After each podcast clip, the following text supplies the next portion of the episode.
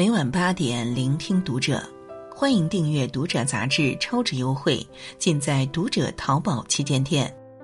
大家好，我是主播应由。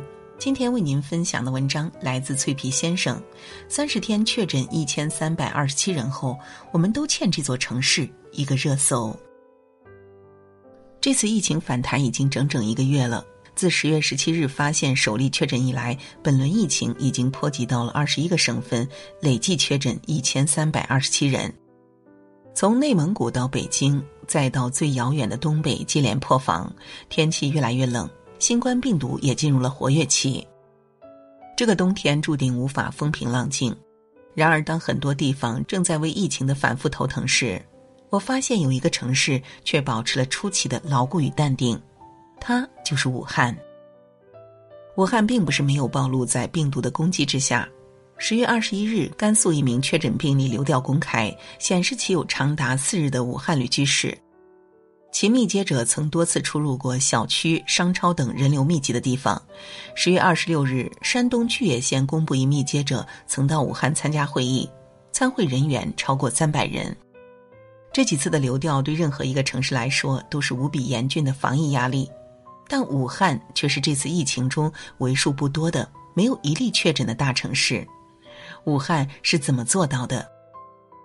不久前，微博上有一个女孩描述了她亲身经历过的武汉防疫。她去的地方并不是中高风险区，但她说，所有从北京返汉的人，当时就立马在火车站做完了核酸检测。拿到结果后，她就按要求进行了返汉人员申报。很快，社区的工作人员就打来了电话，每日监测他的体温。大晚上，社区的工作人员还穿着厚厚的防护服跑上跑下。接下来，他还要再做三次核酸。他说：“武汉的防疫做得真好。”所有人都严阵以待，容不得一丁点差错。有人曾抱怨过，说武汉的防疫政策太严格了。即便是从疫区同省低风险地区回来的人，也要上报社区每日健康监测，这是不是过于紧张了呢？然而别忘了，也正是因为如此，武汉这次才能将自己隔离在风波之外。疫情前，当很多人都开始习惯了不戴口罩出入人流密集处的时候，在武汉所有公共场所还坚持着严格的测温、扫码、查口罩。当很多人认为出游已经不成问题的时候，在武汉开个大型会议，甚至都要求提供每个人的核酸报告。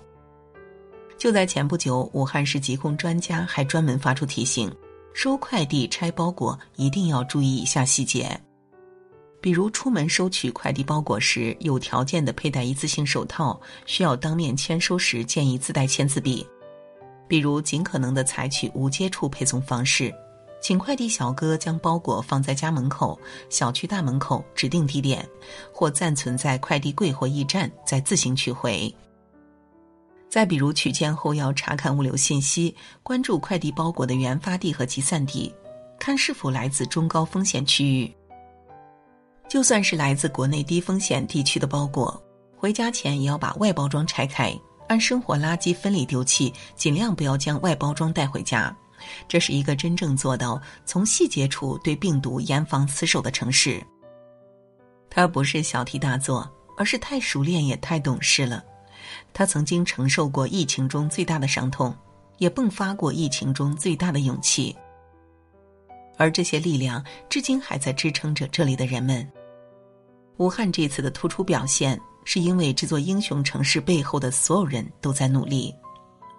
哪里有什么完美无瑕？哪里有什么滴水不漏？不过是那些留下来的人，都用一种不可思议的凝聚力，拼了命的保护着这里。三个月前，武汉经历过一次疫情重来，我们不妨来看看他当时的反应速度。八月二日下午两点，武汉经开区通报了首例确诊。两点半，湖北省和武汉市政府召开紧急工作会议。晚上九点半召开发布会，公开了确诊病例的所有流调信息。时间甚至精确到了分钟。随后，经开区展开全员核酸检测。三日清晨六点，武汉宣布部分街道划定为中风险地区。上午十点，政府下发通知，全市 A 级景区必须缩减至少百分之五十的游客承载量。所有演艺活动终止。十一点通报全市核酸检测，三天后全市一千一百万人口核酸检测结束。要知道，当时的确诊病例不过六人，这么大的动作足以见得武汉市政府对疫情的重视程度，而这也成了武汉在这次疫情中能不受波及的关键之一。如果你曾去过疫情后的武汉，你一定不难发现，这里的基层工作人员简直就是细节狂魔。大到社区管理，公告栏上永远张贴着最新的中高风险区的名单。小到家家户户，不管是经过还是出差，只要从有疫情的省份回来，不出一天，社区的工作人员一定会打电话来记录，并提醒你做好健康检测。疫情多发期间，一个社区人员一天至少要打上上百个电话，工作量可想而知。但即便如此，我们还是能用最短的时间、最大限度的排除风险。所谓的安稳生活，不过是因为有这些人始终坚定的站在前面，认真的抠着每一个细节，果断的执行着每个政策。没有政府的严格管控，没有一线防疫工作者的严防死守，被疫情包围的武汉又谈什么岁月静好？疫情平稳以来，有个感觉越来越强烈：武汉人可能是全国防疫意识最强的一群人。每一个武汉人的日常几乎都是防疫教科书般的存在。我的一个武汉朋友曾和我说过，在武汉不戴口罩就像在裸奔，虽是玩笑话，但我想也说出了一些武汉人的心声。不少武汉人在去年的疫情结束后都悄悄的变了，随时戴口罩已经成了基本操作，他们开始随身携带酒精。家里人一进门，必须全身上下都被酒精喷过才算完。曾经叫着断舍离的那群人，也开始有了囤货的习惯。八四消毒水、家庭常用药、基本粮油米面，都学会了几十斤、几十斤的往家里搬。一旦发现疫情，他们比任何人都要更快的进入状态。八月二日的那次确诊，一夜之间几乎清空了武汉的所有街道。当天下午，甚至在政府下发通知之前，武汉市最繁华的商圈、平日里人最多的地铁线就已经基本看不到什么人了。这样的行动力和统一，在别人眼里或许是恐慌，但只有武汉人自己心里清楚。只有管好自己，才能不给国家添乱，才能让自己和家人真正过上风平浪静的生活。那个尽是哀哭的冬天，他们不愿想起。但有些自觉和原则已经深深的刻在了骨子里。有人曾问武汉人的防护能做到什么地步？网上一个很火的视频回答过这个问题：一个最普通的出租车司机在接客的时候，一路小跑绕到后排，他拿着酒精将上车的乘客从头到脚一通喷，连脚底都没有放过，看起来又好笑又让人心疼。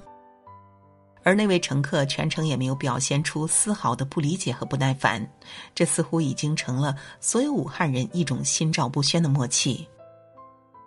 无论老少，无论大小，甚至连尚未懂事的孩子也知道防疫的重要。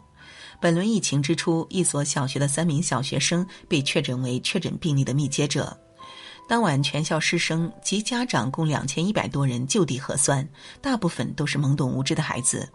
但却没有一个哭闹，他们只是静静的等待着结果。虽然年幼，但他们何尝又不是像大人一样，早早的学会了与疫情交手。我们敬佩武汉的防疫，感叹他们的果断。别忘了，背后是所有武汉人的守护。他们无法心存侥幸，他们不敢有所懈怠，所以才高高的筑起围墙，将病毒隔绝在生活之外。这几次疫情反复，虽然武汉稍受波及，但都一路无恙的走过。对于疫情，武汉已经有足够强大的应对机制、心理应对能力、日常细致的应对措施，足以支撑他们走过难关。他们曾是新冠病毒前的第一条防线，如今也是我们最坚韧的防线。